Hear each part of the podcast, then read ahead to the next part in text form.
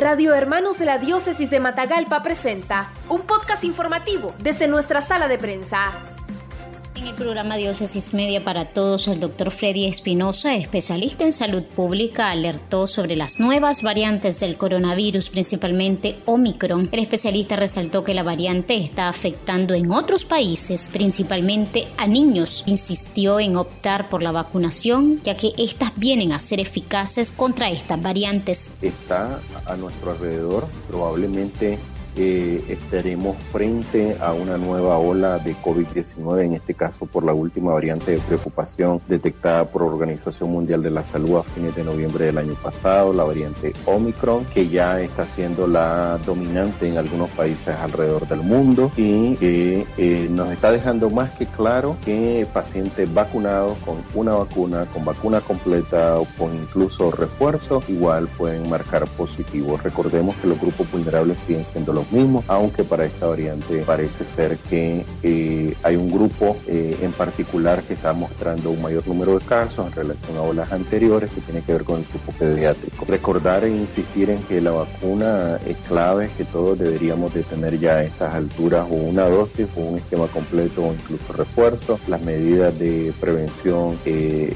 del contagio siguen siendo las mismas, que las vacunas siguen siendo eficaces contra cualquiera de estas variantes que ya conocemos. Si a estas alturas ya nos queda en claro que el tema de calor, frío, determinados ambientes más húmedos, más fríos, no determinan eh, las tasas de contagio. Esto está determinado por la, forma en que nosotros nos movemos, en que nos movilizamos, en que nos mantenemos. Recordemos que el mecanismo y formas de transmisión siguen siendo las mismas.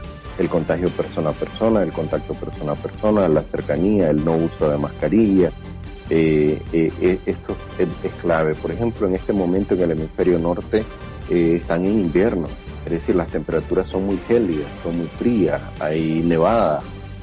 sin embargo, los números están subiendo dramáticamente. Pues, de una semana a otra han tenido números elevadísimos en países como España, como Estados Unidos, por ejemplo, para citar dos.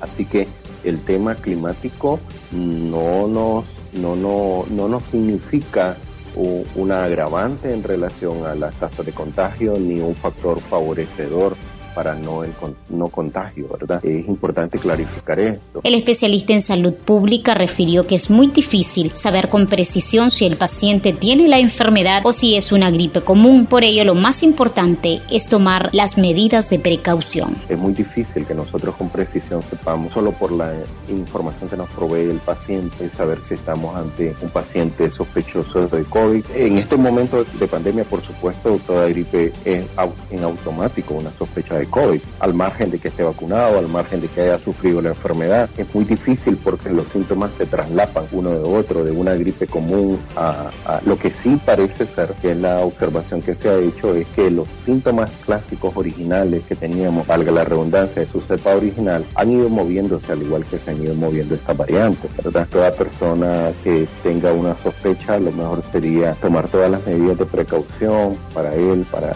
su familia, para su entorno laboral Noticias breves, veraz y objetivas en los podcasts informativos de Radio Hermanos. Búscalos en nuestro Facebook, Radio Hermanos.